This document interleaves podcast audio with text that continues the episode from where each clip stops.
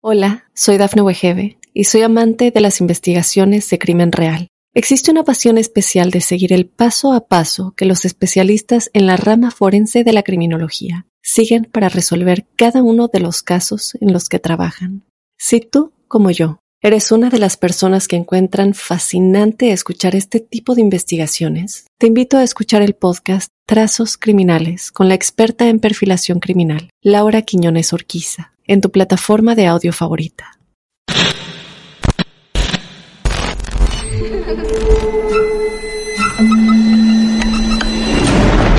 Los seres vacíos nos observan. Hasta hoy se registran muchos reportes de actividad paranormal en él. Veo cosas que no puedo explicar. Hay alguien sentado en esa silla. Está aquí. Misterio está fundamentado en el silencio. Pero ya es hora de hablarlo entre todos. Esto es... Hay alguien en la casa. Martes de Misterio. Es divertido asustarse a veces, ¿no?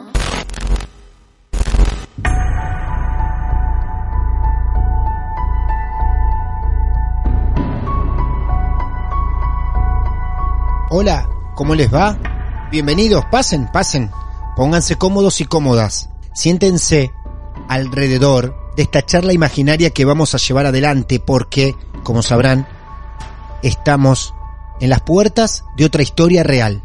No importa en qué parte del mundo se encuentren, abiertos a escucharlos. Un club de amigos de lo esotérico, de esas cosas que la ciencia no puede explicar.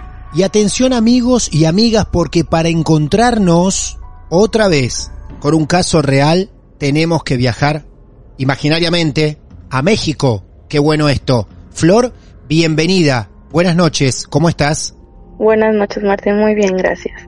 Bueno, me alegro que te encuentres bien. Estamos ubicándonos de a poco en qué ciudad de México. En Culiacán, Sinaloa me encuentro. Perfecto. ¿Vos vivís allí? ¿La historia que nos vas a contar es de allí? Sí, es de aquí. Bueno, muy bien. ¿Cuántos años tenés, Flor? Tengo 27 años. Jóvenes, 27 años. ¿Y esta historia ocurrió hace cuánto más o menos? A los 17 años se podría decir que empezó todo. Ahí empieza todo. Bueno, muy bien. Ajá.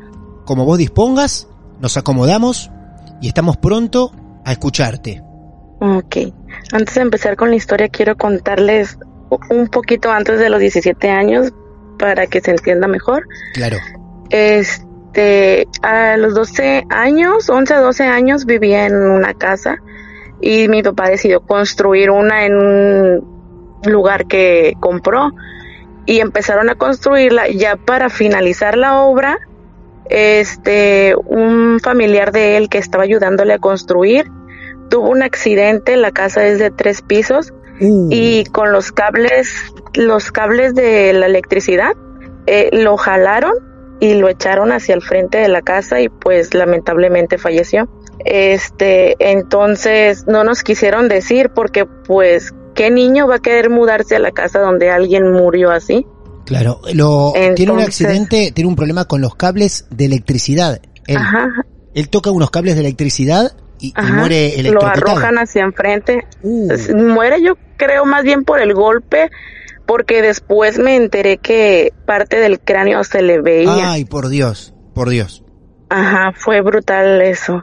por Dios. Entonces no nos dijeron nada, nos fuimos a, a vivir allá, a esa casa, al tiempecito. Y pues yo nunca he sido religiosa desde nunca. Y mi mamá de que estaba insistiendo en, no, vamos a llevar a alguien para que eche agua bendita, chalala. Yo escuchaba que eso platicaba con mi papá. ah, entonces yo decía, ay, claro, vos no te Ella no nos decía nada a Claro. nosotros. Te hago una Ajá. consulta, Flor, antes que avances con el relato, para que nos queden claro a Sí. todos. ¿Esta persona que fallece es un obrero que estaba trabajando allí o tenía algo que ver con ustedes? Era familiar de mi papá. Ah, era un familiar. Eh, era un familiar de él, era un primo, creo. Yo no tenía contacto con él, pero Sí. ellos sí.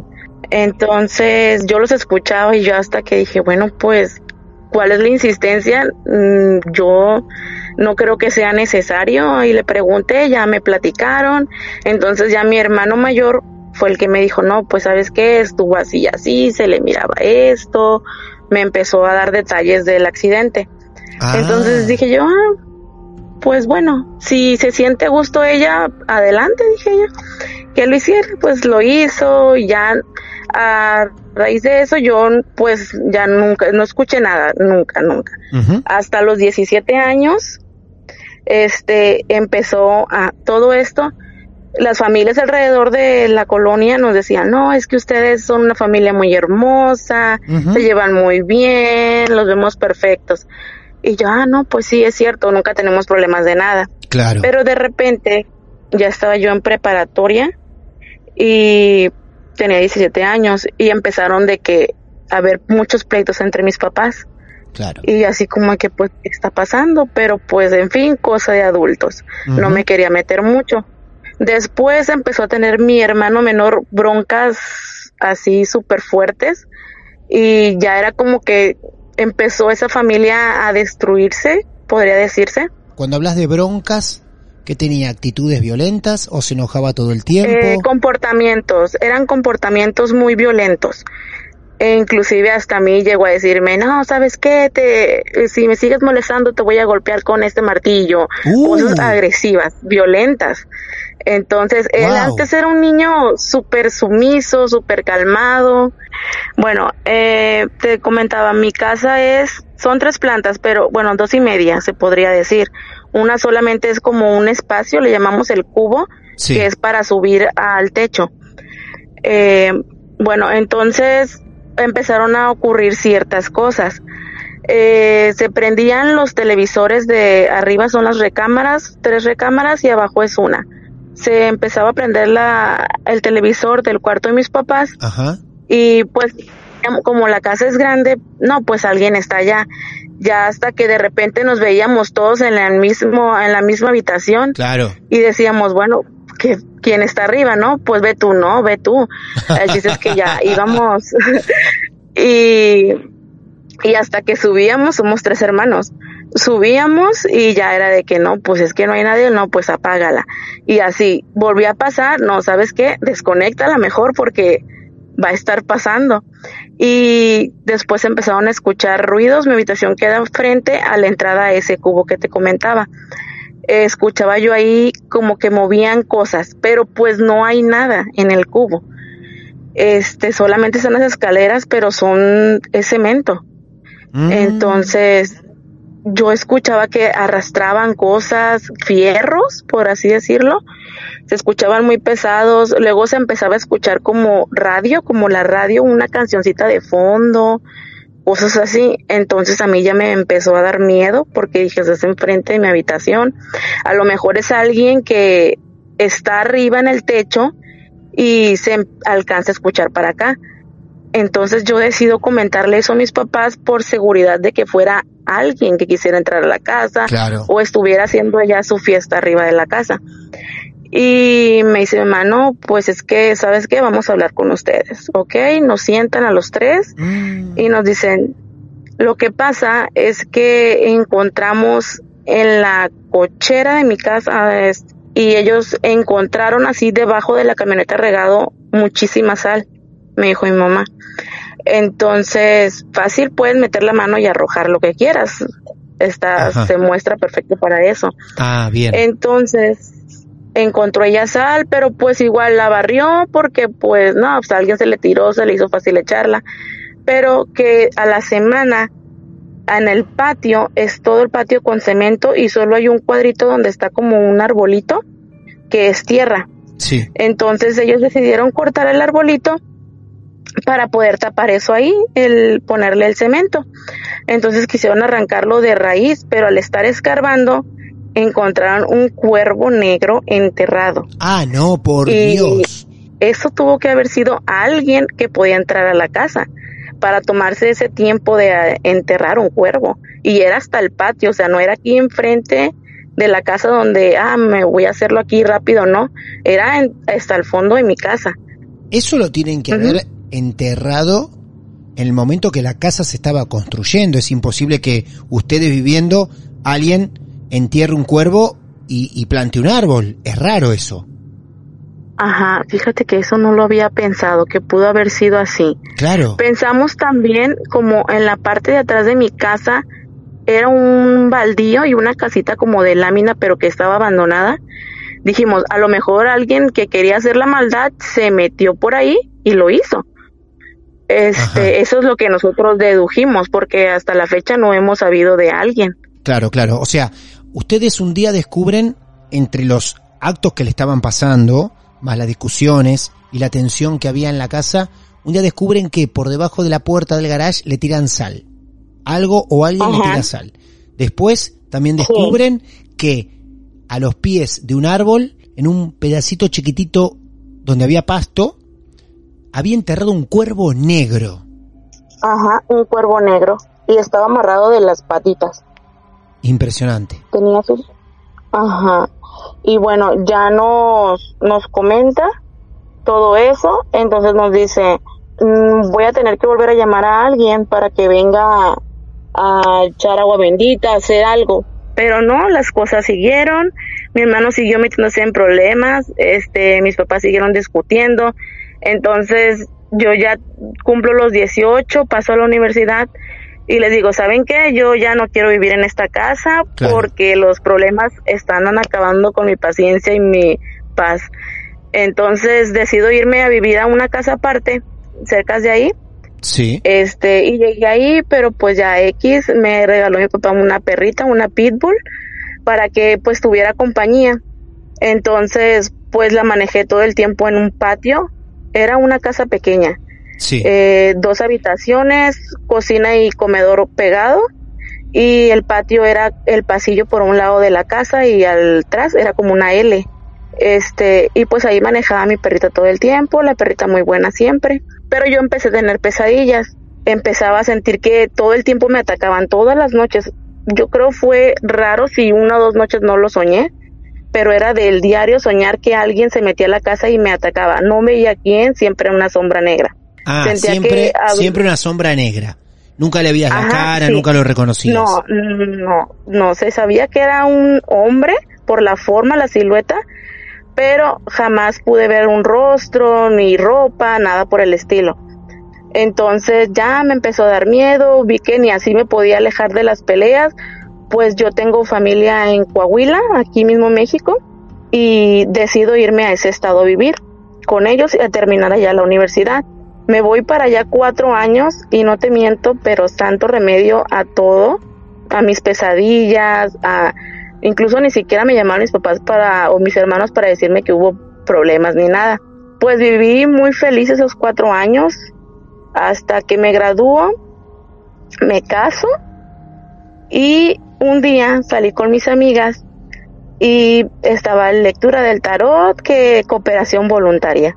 Sí. Y al modo de mis amigas, no, ¿sabes qué? Vamos y a ver qué pasa, que no sé qué. Ok, entramos y pues nada más estaba la Santa Muerte de fondo y al verla fue como que un escalofrío por todo el cuerpo. Y pasamos y dijo la persona, ¿sabes qué? Yo quiero atender primero a esta persona. No, Y era mí. era vos. Ajá. Entonces ya me dice, no, pues sabes qué, tú tienes un matrimonio, este, vas a ser muy feliz, vas a tener una niña. Y yo así como de que, bueno, ok, el matrimonio está bien, tengo marcado el anillo, decía yo. Y, y me reía por dentro, la verdad. Entonces me dijo, ¿sabes qué? En tu casa hay muchos problemas, este, tu hermano tiene estos y estos problemas.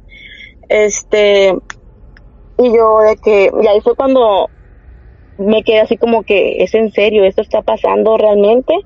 Y ella me lo está diciendo y ni siquiera me conoce, coincidimos con el lugar, Claro. no es como que ella me haya invitado. Entonces ya fue cuando empecé a poner yo mucha atención. Y me dijo, ¿sabes qué? Esto que está pasando en tu casa va a atacar a como...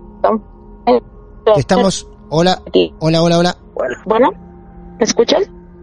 Sí. Se acaba de escuchar un hola sospechoso. O no sé, si- no sé si vos, no sé si vos dijiste hola con, con otra voz, pero acaba de salir un hola con otra voz. Ah, Flor, en, en medio de esta comunicación que se cortaba, Estamos hablando todos juntos y esto está saliendo muy desprolijo, pero lo quiero dejar porque es raro lo que ocurrió recién. En medio de, de este casi corte de comunicación, salió un hola, que no sé si vos dijiste hola y se escuchó con otra voz, pero se escuchó un hola muy No. extraño. Te dije sí, te dije. Pero hola, no. Acabo de escuchar un hola muy raro no. que después lo vamos a volver a escuchar en parte de la grabación. Pero es rarísimo lo que pasó en el, en medio de este desperfecto Mm, de la comunicación. Eh, me sorprendió tanto que ya no sé ni por dónde íbamos. Pero la verdad quedé bastante sorprendido. Si vos no dijiste hola, se escuchó un hola clarito. Volvamos otra vez a la sala esta de, de tarot con esta mujer donde te está diciendo los problemas que evidentemente la familia tenía. Y vos empezás a prestar mucha atención. ¿Y qué ocurre? Este, me dice que pues mi mamá le está afectando mucho todo esto, que ni los médicos van a poder decirle qué es lo que tiene, este, y que va a caer en cama, Ajá. que, que va a caer en cama. Entonces, fue como de que, no, pues sentí horrible en mi pecho, sentí apretado, me sentí súper mal. Entonces, me retiro de ahí, ya le leen las cartas a mis amigas, pero nada diferente. Nos retiramos de ahí y empiezo a sentirme mal. Este, empiezo a tener muchas ganas de vomitar, me empieza a Uh. doler la cabeza. Sí. Este, estaba con mis amigas y dije, no, ¿saben qué? Me voy a mi casa. Este, y ya llegué allá, llegué vomitando, me llegué sintiendo horrible. Entonces le conté a mi esposo lo que me habían dicho y el de que cómo se te ocurre ir a ese lugar, chalala. Entonces ya al día siguiente me sentí un poco mejor, marqué para allá ver cómo estaban. Eh, me dijeron que pues estaban bien dentro de lo que cabe. Entonces yo no me empiezo a sentir bien estando lejos y decido regresar a vivir allá con mi esposo. Ya estaba embarazada yo, tendría como unos cuatro meses de embarazo aproximadamente. Este, regreso a Sinaloa a vivir, regreso a la casa donde yo vivía sola cuando estaba soltera. Ajá. Bien. Cuando llegamos allá, empezamos de nuevo, ahí estaba todavía la perrita porque esa casa es de la familia. Y yo ahí la perrita viviendo con quien estaba rentando ahí. Entonces, ya pues la perra ya estaba grande, ya era adulta. Y llego allí igual, me empiezo a sentir la misma vibra de que algo no anda bien. Empiezo a tener pesadillas de nuevo, la misma pesadilla. Y así pasa el tiempo, la perra solamente ladraba mu- mucho por las noches, pero pues dije a lo mejor es normal entre ella, yo ya dejé de convivir con ella. Flor, Eh, te quiero, quiero detenerme un segundo acá para repasar. Sí. Quiero aclarar esto por las dudas. Vos volvés a la casa Sí, donde te habías mudado y volvés con las Ajá. pesadillas. ¿Las pesadillas son las Ajá. mismas? ¿Es esta sombra que La te quiere? La misma. es Eso, la misma pesadilla. eso es muy fuerte, es muy fuerte porque que coincida la pesadilla con la casa es tremendo. Y para que nos quede en claro, vos volvés a esta casa pero sola, sin tu esposo. No, con él. Volvemos los dos. a- no, él se vino a vivir conmigo a Sinaloa. Ahí estamos, en esa casa, donde no pasaba nada extraño, pesadilla sí, pero esta vez viviendo con tu esposo y esa perrita que empezó a ladrar todas las noches. Ajá, sí. Bien, y bien. pues la tenía, la ventana de mi habitación daba para el patio, así que se escuchaba clarito todo. Bueno, así siguió, me acostumbré, se podría decir. Este, obviamente el miedo no se quita, pero pues ya nació mi niña, eh, nació mi niña y en la otra habitación se la adaptamos a ella, pero yo por lo mismo de las pesadillas jamás la dejé en su habitación a dormir. Se lo hice más como un, una habitación de juego. Y pues en el día se pasaba ella jugando ahí, eh, yo podía verla perfectamente desde un sillón de la sala. Y todo estaba igual, normal, hasta que ya la niña como al año y medio, dos años, que ya se empieza, empieza ya a querer hablar, a balbucear, este, yo le escuchaba que platicaba mucho a su forma, y pero platicaba volteando hacia la ventana que da para el patio. Los dos habitaciones tienen ventanas hacia el patio. Entonces, yo la miraba así que estaba platicando y dije, no, pues, o sea, yo volteaba y veía la cortina normal de la habitación y dije, no, pues está jugando, es una niña, está pequeña. Así pasó hasta que ya fue creciendo, se le entendía un poco más a sus palabras y era como de que, amigo, vamos a jugar, empezaba a hablar con alguien. Sí. Entonces me dio curiosidad, me acerqué con ella y le dije, mami, ¿qué estás haciendo? No, pues que estoy jugando con mi amigo, este, y yo, ¿dónde está tu amigo? Ahí me decía y me apuntaba a la ventana. Entonces me dio miedo. Y la perra ladrando todo el tiempo. Ajá. Este, me dio miedo, eh, dije, pero si estuviera alguien, pues alguien vivo, por así decirlo, es imposible porque pues el perro es un pitbull, ya, ya hubiera hecho algo o no hubiera permitido ni siquiera que se acercara. Claro, claro. Eh, entonces muevo las cortinas con mucho miedo, pero yo no veo nada, no alcanzo a ver nada, ni sombra, nada. Así lo dejé. La niña siempre que se metía a esa habitación se dirigía a la ventana a hablar con alguien. Ella decía que era su amigo. Eh, y pues ya empezaron problemas entre mi esposo y yo. Uh, Y sí. dije yo, no, o sea, problemas también de, de él se empezó a poner violento. Y dije yo, no, pues yo ya no puedo estar aquí, este, ya estaba embarazada de nuevo, me voy a ir a casa de mis papás. Me regreso a casa de mis papás y cuando llego allá, la niña empieza a comportarse de una manera súper extraña, súper de miedo.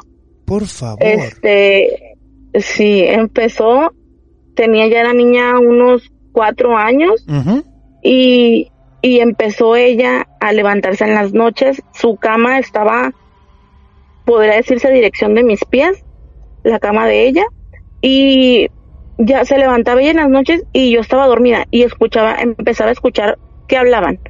Entonces me despertaban esos, esos ruidos y volteaba y la miraba a ella hincada en su cama y decía, mm, algunas frases que le alcancé a escuchar era de que yo no quiero hacerlo, este es mi mami, pero balbuceando, pero de que yo no quiero hacerlo, ah, no se le entendía todo por completo. Claro.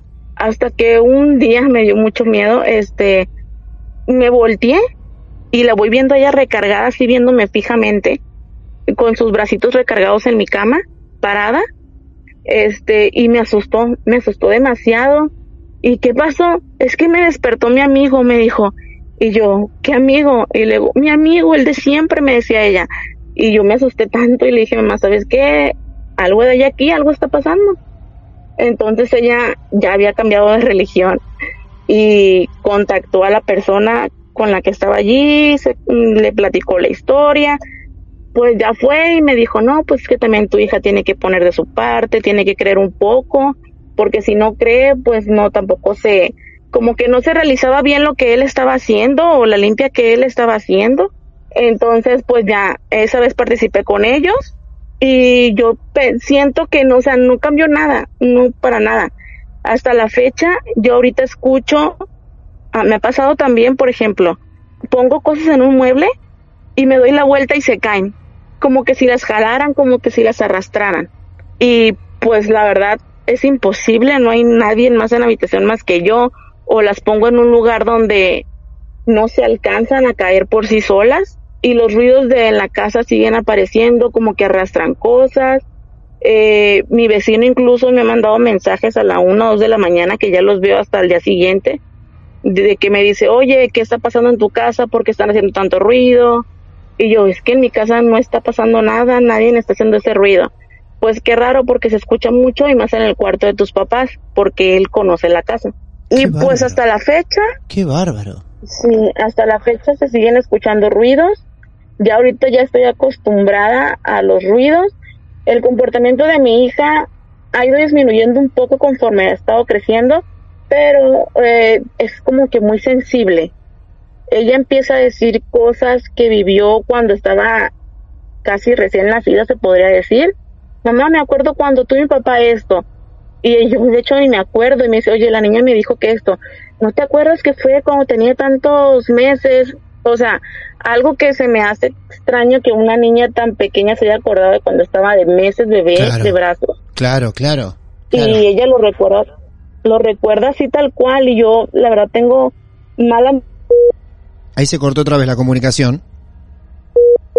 Eh, me- Sí, hola, ¿me escuchás? ajá. Sí. Flor, Flor, eh, otra vez se nos acaba de cortar un cachito la comunicación. Me está llamando la atención. Sí, y te acabo, escucho con, eh, cortado. Sí. Y en el medio de la- del corte, otra vez se escucha un hola. Pero un hola es otra voz, no es tu voz diciendo hola. Vos estás Yo te dejé hablar los últimos Estoy minutos. sola. Sí, estás sola. Ok, yo te dejé hablar los últimos minutos porque no quería interrumpirte. Tengo que retomar más o menos hasta que tu hija le hablaba a una persona diciendo, no, yo no lo quiero hacer, es mi mami. O sea, venimos sorprendidos desde ahí los que estamos escuchando. Lo que pasa que me da pena cortarte porque sos un aluvión contando, casi sin respirar lo que estás viviendo. Pero quiero Sí. preguntar algo en este desorden que tengo en la cabeza y, y pido al- perdón a los oyentes si sale todo medio perdón, desprolijo. medio cortó. ¿Cómo, cómo? Se cortó un poquito tu voz. Pero lo quiero mantener así para que veamos Ajá. que estoy viviendo lo que todos estamos viviendo y lo que está ocurriendo. Vos en este momento, ¿en, en dónde estás contando esta historia, Flor? Estoy en mi carro. ¿Hoy estás viviendo en esa casa? Ajá. Sí, estoy viviendo ahí. Ah, y, y el auto Sí, está estacionado. Seguimos viviendo mis papás y yo. Ok, perfecto. Bueno, entonces, vos estás en tu auto, vos estás viviendo ahora en esa casa, estás con tu hija en esa casa. Ajá, mi hija y mis papás. ¿Tu hermano está ahora en esa casa? No. Mi hermano se Sí. casó, se casó y ya se fue a vivir a otra casa y él tiene su vida. Ahorita ya no es violento, es burlesco y eso, pero se le quitó completamente la actitud violenta, agresiva. Claro, yéndose de ahí. Me llama mucho la atención que, aún estando mal con, con tu marido, con tu esposo, vuelvas a vivir a esa casa y encima llevando a tu hija. ¿Nunca pensaste, Sí. por lo que les pasaba, lo peligroso que era llevar a la criatura ahí? Como nunca hemos tenido un ataque, Claro, mm, pues quizá por eso no lo he considerado peligroso. A lo mucho que hemos llegado son así, son mis pesadillas y que se mueven las cosas o se oyen ruidos, pero ataque como tal, no. no. La verdad que todo me llama mucho la atención porque es una historia que tiene un montón de, de ventanas abiertas a un montón de casos que te fueron pasando, yendo, viniendo, cambiando de casa, tu hija, tu hermano, tu mamá, tu papá, todo, la separación con tu marido, las pesadillas. Y encima nosotros, mientras estamos hablando, con varios defectos en la comunicación, encima un par de veces, cuando justo se corta, se escucha un hola, que es como si fuera tu voz distorsionada. Y vos me decís que ni siquiera volvés a decir hola, en los dos casos que yo te lo planteo. O sea, no, y de hecho, sí, ahorita que me vol- que se volvió a cortar y que me dijiste que se volvió a escuchar, no te dije hola, te decía sí, sí. te repetí así como diciendo sí, dime, pero no, jamás dije hola. Todo es muy extraño, todo. Creo yo que debe haber sido de las historias más desprolijas que vivimos, pero no por culpa tuya, sino por todo lo que genera el relato, en lo sorprendido que me está dejando la, la historia y encima esto que nos está pasando, que cada vez que se corta aparece algo diciendo hola. Nos estamos encontrando con que vos seguís en esa casa y aún así ocurren cosas. ¿Cómo está tu nena con respecto a esto? Está bien, ella, te digo, conforme ha pasado el tiempo, ahorita te soy sincera, no duerme conmigo. Este, mi mamá dice que es la habitación o que soy yo. Y Ah. ella no duerme conmigo, duerme con ella.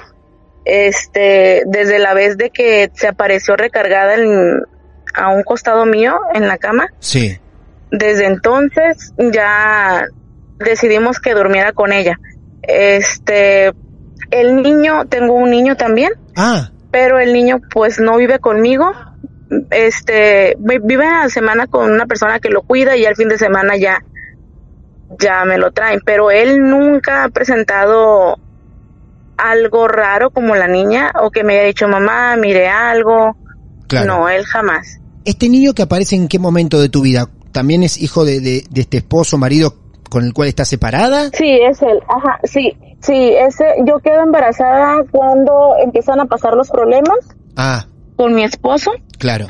Y ya es cuando me voy con mi mamá, allá paso todo el embarazo y tengo al niño, ahorita el niño ya tiene dos años y pues hasta la fecha él nunca me ha dicho nada, duerme muy bien, nada extraño se podría decir. Recién dijiste que tu mamá decía que no quería que duerma en la habitación por la habitación y porque también sos vos, tu mamá te culpa de algo. Me dice que ajá, me dice que ella siente que soy yo, pero pues no sé. Pero en mi habitación sí es de que pongo algo, se cae en la pared de mi vecino, es como se escuchan como rascados, no sé cómo decirlo. Unos arañazos o con las uñas, Ajá, ruido de sí. uñas. Y aquí la diferencia es que en esta casa no son tantas las pesadillas, se podría decir así. Sí tengo pesadillas feas, pero no comparadas con las que tenía en aquella casa.